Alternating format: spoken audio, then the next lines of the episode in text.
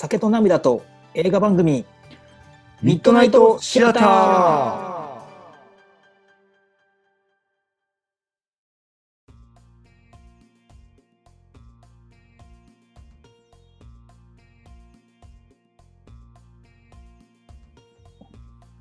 はいどうも、えー、ひろとですどうも、最近髪の毛までソーシャルディスタンス気味です。カズです。えっとどういうこと？髪の毛までってどういうこと？薄なってきたんよね。ちょっと密度が、ね、そう。うん、もう見てあう全然。ーあー。あのそうなんや。そんななんか薄見た感じで薄いなっていうのは俺は感じないけどさこの男ってさうん。20代の時さ、すごいこう、なんでしょう、こう、ちょっとこう、下ネタみたいなの、はいはいはいはい。10代。で、こう、30代ぐらいだとちょっとこう、ハゲの話になってくるよね。まあ、しょうがないよね。うんほんで、ちょっともうちょっと年いったら今度、血圧がどうとかいう話になるんでしょ？まあ、そういうことなんやろな。それはもう、うん歴史は繰り返されるから。不思議やわ、あれ。うん、そうです。ちょっと気気になる？きまあ、気になるというか、まあ、でこの間お風呂入ってて、うん。あーこ髪の毛切りたいなと思ってたんやけど、うんあんまり短くすると、その、なんやろ、ソーシャルディスタンスっぷりが発揮されるわけよ。うんなるほどね。ううんんうん。目立つというかね。そうそうそうああそう。そうかまああ。んまり短くせん方がいいんかなって思ってて、うんだから髪型とかもやっぱある程度年いると変わってくるなっていうか、いや、俺もね、ちょっと坊主にしたいんよね。うーん、想像はできません。あ、そう。うん、どんな感じやろうね。で、でも、あの、うん。坊主にしたい気持ちは俺もわかる。俺、坊主にしたいなって思うけど、俺は頭の形がね、よ悪いんで、坊主できない。おーやっぱ綺麗な方がいいのかな、ああいうのって。うん、なんかあの、美容師さんには、もうやっぱ後ろが絶壁気味やから、坊主はやめといた方がいいですって言われる。え、あ、そうなん？うんはっきり言われてんねや。まあ、友達やし、ね。あ、師そうか。うんああ。いや、あのね、うんその、こう昔、それこそ子供の時ですよ。うん。こう坊主にしたらめっちゃこう可愛らしい男の子やったのよ。俺坊主やってんでも。あ、そうなんや。坊主経験者。坊主。うん、5歳、6歳のそういう話やで。ああ、なるほど。うん、ほんだら、ちょっと可愛い感じがすごい嫌やって。嫌やったんや。そう、男なりにね。ちょっと可愛い。うん。でもい、もうこの年になってくると、可愛いって言われることはないのよ、まず。うん坊主になって。そりゃそうや。うん。って考えたら、すごい楽やん、坊主。いやー、いい、それよね。なんか自分でできるしな。そうそう。なんか美容師やとこう、右側が2ミリで、左側が3ミリで、ちゃんとこう、綺麗な球体にしてくれるらしい。ああ、なるほどね。うん、うまい美容師さんはこう同じ全部2ミリでとか1ミリでじゃなくてうん。凸凹に合わせて濃さを変えてくれるんやってへえ。だから綺麗な丸になるんや。ほうほうほうほう。まあまあ綺麗な丸なのかちょっとこう整った坊主にしてくれるんやって同じ坊主。うんうんうんだってやったらありかなと。まなるほど。あ最終的には自分でするんやろうけど。うん。ねちょっと、まあ、勇気ないだけかな。あ勇気はいるよな、でも。おー。坊主か。か。けがね。うん。俺は人生で1回だけなんよね、多分。そのちっちゃい頃にうちのおかんが坊主にしたらしくて、俺をね。うんうんうんこれはもう二度と坊主はあかんって思ったんやって、その時に。ほど似合わ似合わんかったんよね。もうだからほんまよっぽどやでそれこそもう2歳とか1歳の頃よ。その頃何しても可愛いやろあかんかったらしい。もうこれあかんって。ぽどの頭の形やったんやな。そうやと思うよ。ああ、そうなんや。うん。へえ全然知らんわ。そんな頭が歪んでる感じもないもんね。まあ、顔はでかいってよく言われるけど、頭はね、自分では分からへんねんけど、うん、後ろが絶壁なんやろね、だから。あまあ、もうだって結婚もしてて子供もいて、別に今からどうこうってことはないから、あ。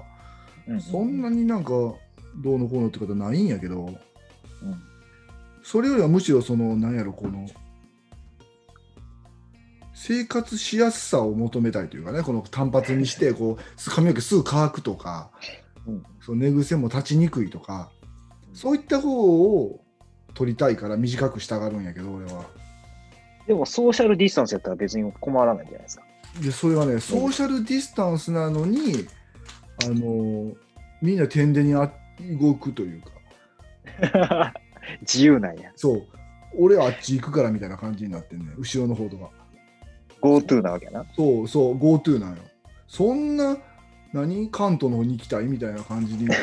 あ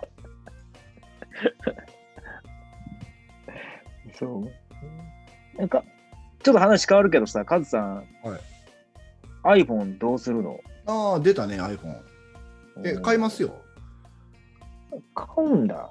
買いますね。買う買う。で、またそのうちに紹介したいなと思ってますけど、まあ、何を買うかって話になったよね、結局。その4つ出たやん。うんうんミニと普通のとプロとマックスかな。うん。うんうんうん。で、マックスはないわ。大きい。うん、いや、性能としてはマックスやけど、もう俺今、ちょっと前に出た iPhone8 プラス使ってんねんけど、うん8プラス。そう、買った時に、うん1週間で売り売ろうかなって思ったもんね。何なんでなんでなんで？重いねん。この大きさって、まあ俺もさ、その普通の人よりはちょっと大きいやんか、肩体が。うん。だからあれなんやけど、手とかもだから別にそんなちっちゃくないから届きはすんねんけど、重いねん。200何十グラムあんねんけど、マその今回の 12MAX はもっと重いんちゃうかな。そそれなんだ。と無理。だからもう MAX は俺の中で消えて、そのでしかもまあプロか普通の12かやったらまあプロやなって感じになったから、もうミニかプロかって迷ってて。で、嫁はんに聞いたら、で、そう、それも俺その家で段ボールでサイズ作って、こう持った感じとかやってみて。豆やな。で、嫁とここれ、これがミニや。これがプロや。ってやってみたときに、もう、プロ、あの、ミニ一択やって。あ、そう。だから今、8なんやけど、嫁さんはね、うん8でも大きいって。あ、8よりちょっと小さいのか。うん、ちっちゃいちっちゃい。全然、だ言うたら SE よりちっちゃいんやって。あ、そうか。うんう。んだから、昔のその iPod みたいな感じだ,、うんだから、それはいいよなと思って。小さいわ俺でもあの、形がいいよね。あの四角形の方が好きなのよ。わかる。あの、4S とかさ、うん5の頃のね。そう、持ちやすいのようね。ん、わかるわかる。よよよくやってくれたと思うわ。限俺飛ばすけどね。ん飛ばすけどね。飛ばすんや？12、12は飛ばす。え13まで待ち？そう、10、やっぱ 5G を展開してからの方がいいかなと思って、俺は。あ、わかるわ、それ。うんそこがね、俺腹立つねん。ちょっとこれも話させて。うん。で、まあ結局俺ドコモやからさ、今。うん。まあドコモで変えようかなと思ってて、ドコモの店員と話して、おうで、まあ、今度月曜日に話するって予約は取ったんやけど、まあ、混雑してるしね、今土日とかは。なんやけど、冷静に考えたときに、まあ今日発表されたよね、ドコモの料金がバン、ドコうんモ、うん今日やったか昨日の夜やったかドコモ au ソフトバンク全部3社揃って、まあ、ドコモはそんな高くはなかったわ。そのうん。うんアップルで買うのと比べてね、まあ、た1万円ぐらいの差やったかな、まあ、それやったらドコモしょうがないかなっていうふうに思ったんやけどこの 5G 対応の機種は 5G プランしか選べませんっていうことをなんかいろいろ見てたらするんやって。うんでで 5G なんてほんまほとんどもう東京とかしかだけやんか言ったの大阪もちょっとあんの？今いや、あれひどいよ。ひどいよっていうのは悪いけど、5G 対応やけど、もうほんまにミクロ。もうほんまの都市部だけやろ？うん、しかも都市部全部カバーしてないからね。そやんなもうピンポイントってことやんか、そうそうそそれをう。しかも、建物入ったら使えないとか、そんなレベル。それを 5G 対応機種は 5G しか無理ですっていうそのなんていうの企業理念が。一応あれやで、併用やで。もちろん 4G は入るし、いやもちろんで。ちゃうねん。そうやけど、5G プランは高いねん。そうやろな。うん。で値段。対応してないし。と値段上がるんですと。でもじゃあ俺 5G 機種やけど 5G 使えんでいいから 4G で活かしてくれっていう話は。うんうんできへんねんて。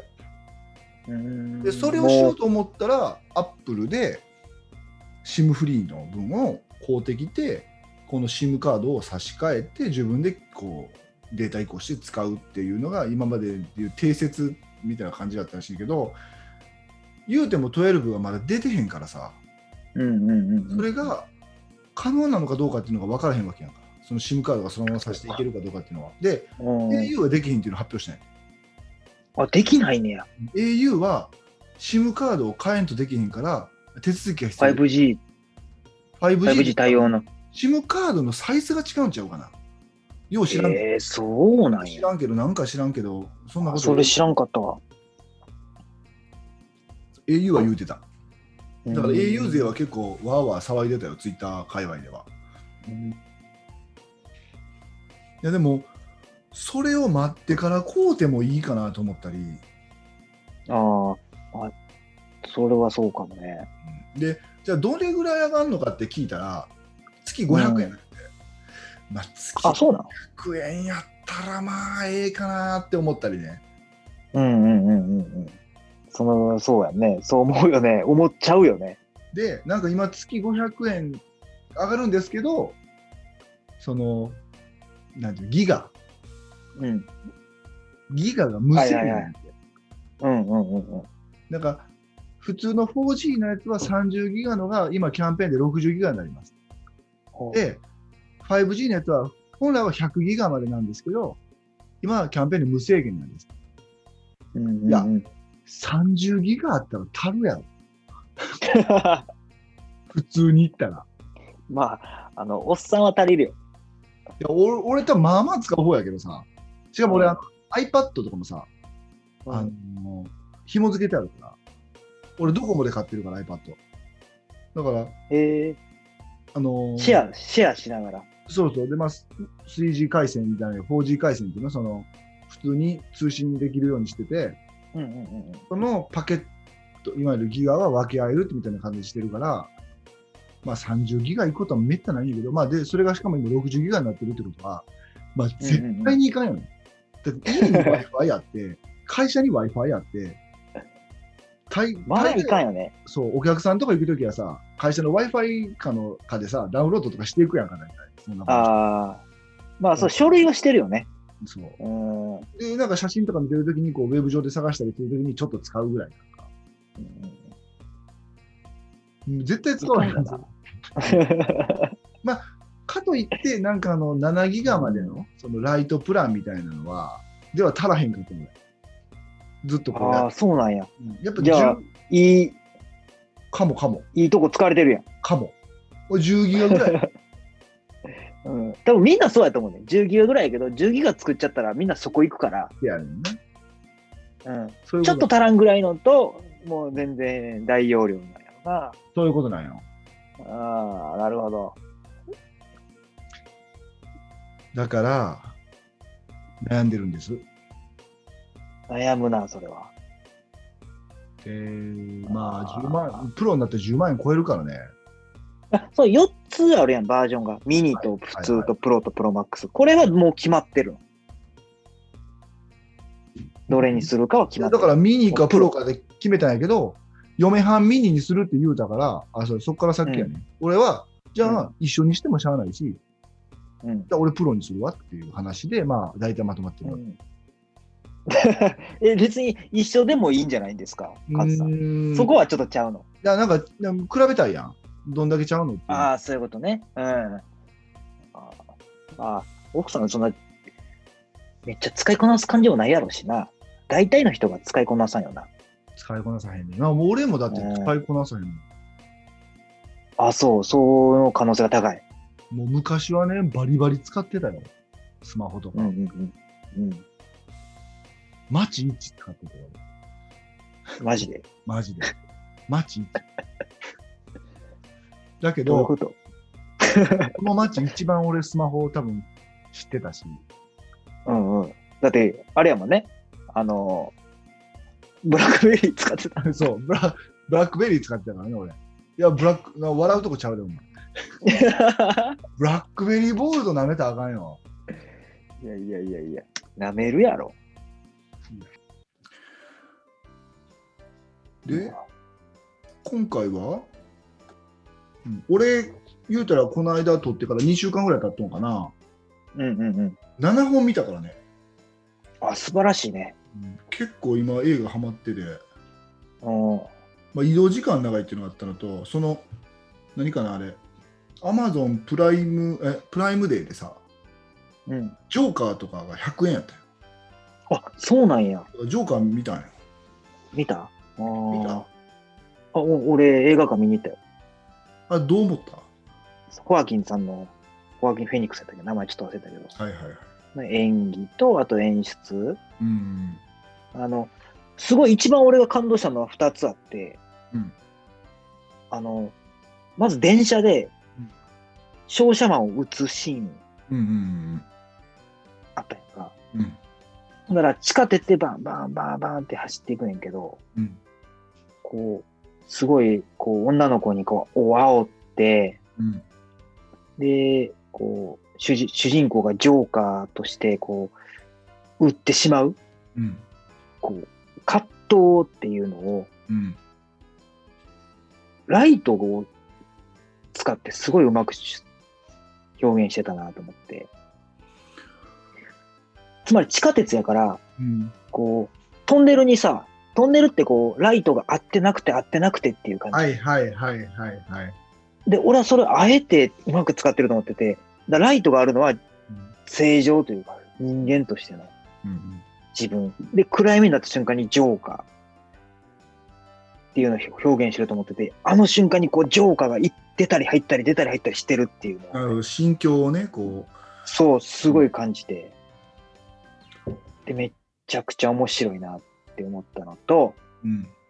そこがすごいなんかこう、感情移入できるポイントで一つがあって、もう一個が、あの、主人公の家ってこう、すごい急な階段を登っていくのよね。おう、そうやったな。覚えてる、うんめちゃくちゃ登っていくね。登っていって家に着く。うんももう疲れた体に鞭打って家に帰って、やっとこう、すごい階段を登って家に着くっていうのが何回かあって、一、回だけ降りてるシーンがあるね。そうやったかな。そこまで覚えてないかもしれない。一回だけその階段を降りてるシーンがあって、うん。それがジョーカーになった瞬間やの。ああ、はいはいはいはいはいはい。むしろ階段で踊ってたよ。踊ってたよ。降りていくシーンの方がもう印象強いわ。そう。あのシーンだけ階段降りてんねん。なるほどね。ああ。だからその、なんやろ、天から降りてきた、降臨したみたいな感じの演出にも感じるし、今までは苦労して登るっていうところから、自分はこの境地に達して、こう、降りてきてる。気持ちとしてうんメンタルがこう、降りてきてるっていうところをすごいうまく表現してるなと思って。なるほどね。うん。あの、その二つのシーンはすごい、こう、もう鳥肌もんやったね。ああ。俺はね、うん。まあ、は最初、まあ、言ってしまうと、いまいちだったよね。ああ、そうだよね。うん、まず、うん。そのまず俺がそこにたどり着くまでに僕のその映画歴史なんやけどまずジョーカー初体験です。うんうんうん、でどういう意味かというと俺バットマンも見たことないんや。あ、そうか。あバットマン見てなくてジョーカーシリーズも見てないとそのジョーカーのそのどうのこうのっていうのも初ジョーカーがこのドッド・フィリップスさんの監督のジョーカーだった。だからもなんかいろいろとその前評判も全然なくて単純にあ100円やしなんか話題作やしちょっとジョーカー見ようと思って見たのが始まりやったんよ。でえー、とすごい人間味あふれたジョーカーであるっていう口コミはまあ後から聞いてだか確かにそうやなっていうのもあったんやけどまあその中で一番まあすごいなと思ったことはいくつかあってまずこのホアキンさんの演技力は半端じゃねえなと思ったうん、やっぱそこはすごい。それはすごいなと思ったしこの人間味あふれるっていうかこのリアル感っていうかなその全然非日常的なその人を殺すとかさそのピエロのあれだったりその自分の病気だったりとかその生まれた境遇だったりとかいろんなことが言ったらその当たり前の人ではない非どっちかというと非日常に近いぐらいなのにリアルを感じるっていうのかなこれが上手やなっていうやっぱこの人の演技に吸い込まれてるなっていうのはあったけどうん。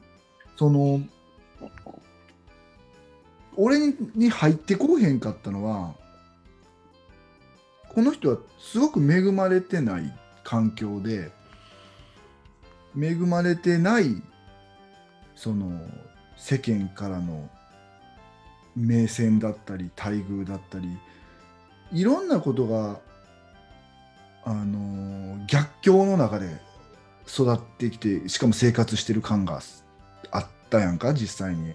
でその中でこんなクソくらいな世界って思ってる中でこう生まれたこのコロナ禍のジョーカーだったりその上流階層の人たちが自分をバカにしてきてもう踏みつけるようにしてこう普通に歩いていってるっていうことに関しても爆発したみたいなところがあったんやけどでもやっていいこととやったあかんことってあるよなっていうのがあってちょっとなんかこんな恵まれてない状況にあるからここまでしてもセーフやんっていう感が強かったかなっていうう。なんかそのジョーカーをだってジョーカーってさ言ったらあの映画の中で悪いことしてるのよ完全に犯罪者なんやな。だけど完全に犯罪者なのにあの映画の中では目線的にはどっちかというとちょっとヒーロー的な目線で見られてるんよな。そのよくやってくれたみたいな人たちもおるし。で最終的にはこう立てまつられてるような感じになってるやんか。あの講演者というかあのなんかピエロたちがいっぱいこう脱出させてこう車のボンネットにかしてみたいな、あれへの違和感とその嫌悪感とかこの気持ち悪さみたいなのもあって。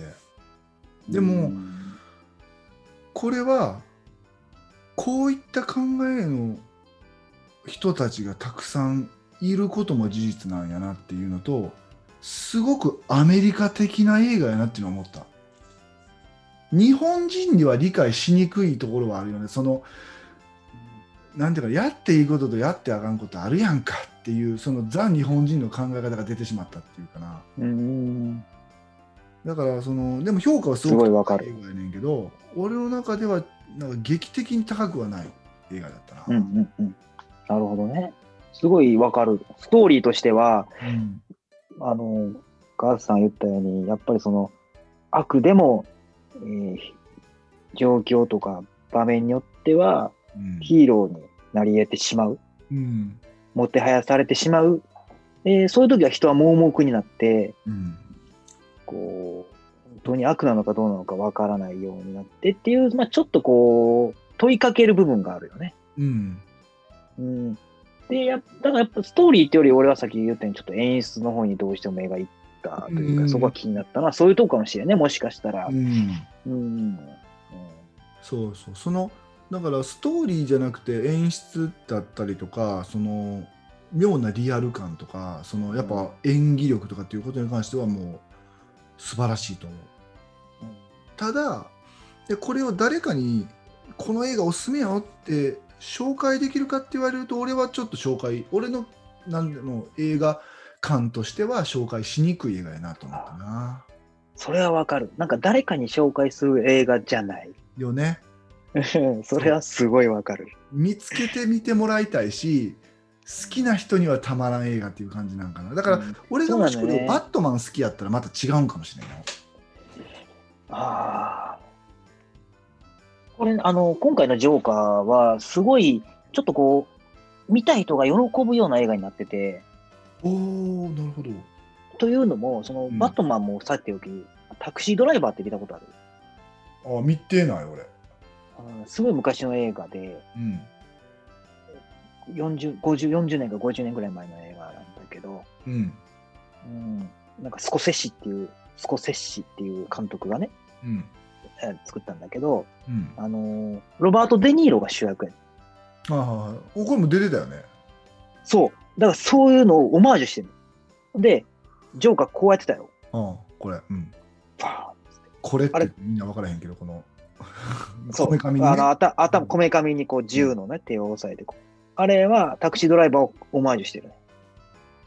へえこれなんだろういやえらいこれ押すねってこういすごい印象付けたよねって思っててでしょ？うんバーン、バーンって。で、ロバート・デ・ニーロが出てきて、ロバート・デ・ニーロが撃たれる。っていうのは、こう、タクシードライバーを知ってる人が見たら、うわーってこう、まあ、タクシードライバーっていう映画もそういう社会に対してこう不満を持ったタクシードライバーが、うん、ちょっとジョーカー的なお話なるほどに近いね、なるほどなるうん。ヒーローにはならんけどね、あの、うんタクシードライバーは。うんならんけど、もう、だからそこを知ってると、うわーっていうその感じは、があ、の人の方が喜ぶ。ほどなるほどね喜ぶ。うタクシん。ードライバーか俺ね、タクシードライバー見て、うんあの、思ったことがあって、はいロバート・デ・ニーロむちゃくちゃかっこいい。知ってるいや、俺あの見て、なくても知って申し訳ないけど、その、ちょっと年取ってからあのデ・ニーロしか知らんのよ。やっぱり、年代的に。ああはあちょっと待ってこのタクシードライバーってこのモヒカンのあれ？そあそうなんやう。もう、あ、デ・ニーロ人気出るわと思ったもん、俺これ見て。めちゃくちゃかっこいい。ジョディ・フォスターとかも出てるやんかそううん監督スコセッシやろ？うんスコセッシさん うん。タクシードライバーがこれはちょっと機会があれば見たいですねうんそんなね、だからそういうちょっとこう、あの、それをリバイバルしたような感じのうん。キャラであったり、映画なところは俺は感じたな。メッセージ性の強いという感じだね。そうそうそうそう。うん。うん。いやまあまああのー見て悪い映画ではなかったけど、まあ、さっき言ったように紹介しづらい映画だよね。おすすめしにくい映画ではある。これこれ面白いねっていう映画じゃないからね。じゃないね。そでも今なんか見ると上映中なんやってジョーカう。あ、まだやってるんや、また。ーうん。あだまだっていうか復活なんかな？あそうやろね、復活。まあぜひ今みもし見てない人がいたらその見てみてもいいかもしれないですね。最近どうですか？なんか映画見ました？僕はね、あの、君に読む物語っていう、あはいはいこの間ちょっとね話出たよねなんか2人でそう。あれがもうめちゃくちゃ面白かったんですよ。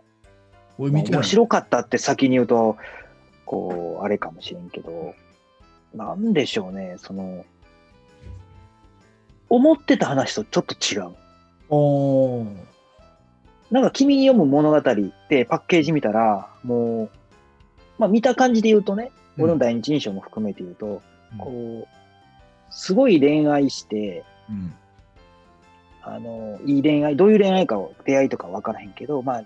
いいなんか恋愛物語なんだろうなと思った。うん。だからまあ、そ、そのカテゴリー、ジャンル言うときっとそうなんだけど、うん。思ってるオチと違うっていうのがまず一つ。まあ俺は話知ってたから見てないんやけど小説読んだんかな？小説も読んでないけどもうなんか前評判で知ってたから。うん。だから多分それを知らずに見る方がいいんやろうね。前評判は知らん方がいいかもしれない。あ知らん方がっていうのと、あとね、映像がすごい綺麗。あそうなんや。結構古い映画よね,、ねもそう、いや、その綺麗さじゃない。4K とか 8K とかそういう意味じゃなくて、うそういうことじゃねえと。もう構造というかね、だから昔の油絵とか見て、うわ、めっちゃ綺麗やなって思うことない？なるほど美術的な？そのそう、芸術的な？アート。あれはへ。えだから全然あ、あ急に来るからね、当然、そういうシーンって。うんうんもう胸打つシーンがね、そのワンシーンだけ切り取ってももう、見る価値がある。うん涙なしには語る、あのー見れない映画っていうのはよくあるよねこの出てくるよねそう。例えば、あの、美術館とか博物館にお金出していく人うん。は見る価値ある。マジで？じゃあ俺見ようかな。うん、そそういう映画で見ても全然楽しめる。へえそれは見ようかな。それだけで見たくなったね。うん、だって美術館行ってさ、見るのって絵見てさ、あうん。ーすげえなーとかあるやん。うん。それですごいなと思えるんやったら、うん。この映画は見それだけで見る価値が俺はあるとそうか。ちょっとじゃあ見ようかな。思う。うん。もう大体俺その恋愛映画とか基本見えひんからさ。うんうん。ちょっとこうよいしょがいるんよねこういう映 背中を押してくれる何かがいる。画、うん、嫁さんの大好きな映画やからこれ。あ、そうなんや。うん。女性の方が好きな人が多い印象はある俺も。じゃあもう一回嫁と見ようかな。じゃあ嫁見見ようや。奥さんに聞いてみたら？何がいいのって聞いてみたら。うん確かに。それ聞いてみる？うそん。のなんか、ヒロトも言ってたけど、ぐらいのさ。うん。ちょっと言ってみるわ。何がいいの？まあでも嫁はんは多分あれやよね。そのシナリオというかそのストーリー的なことが女子やしやっぱりこう。ん、いや、それもすごいいいのよ。それもすごい、あの、それがダサくやったら全然俺も進めないんだけど、そっちもいいし、ううんうん、こう目でも楽しめるし。なるほどねうんこれはなかなかいい映画でしたね。まあ話題作だったしね当時ね相当なうん。あ、そうなんや。俺それを知らんのよ。あ全然。そうなんやうん。まあ話題作やったよこれはい。じゃあ、えー今回はこんなところですけれども。はい。うん。どうですか？なんか言うことありますか？こんな感じで、うん、2人がうん。だらだら話してうん。おすすめ映画おすすめになるかな？見た映画についてこうみんなが見たくなるような会話をねこれからもしていきたいなと思ってるんでそうだね。逆にその、この映画見てくださいみたいな、こうね、メールとかくれたら。そうねこれ気になってんねんけど知ってるみたいなんでもいいですしねそうですね。ぜひはい、どんどんお便り待ってるんで、またお願いします次回も聞いてください。はーいはい。じゃあおやすじゃあまたおやすみ。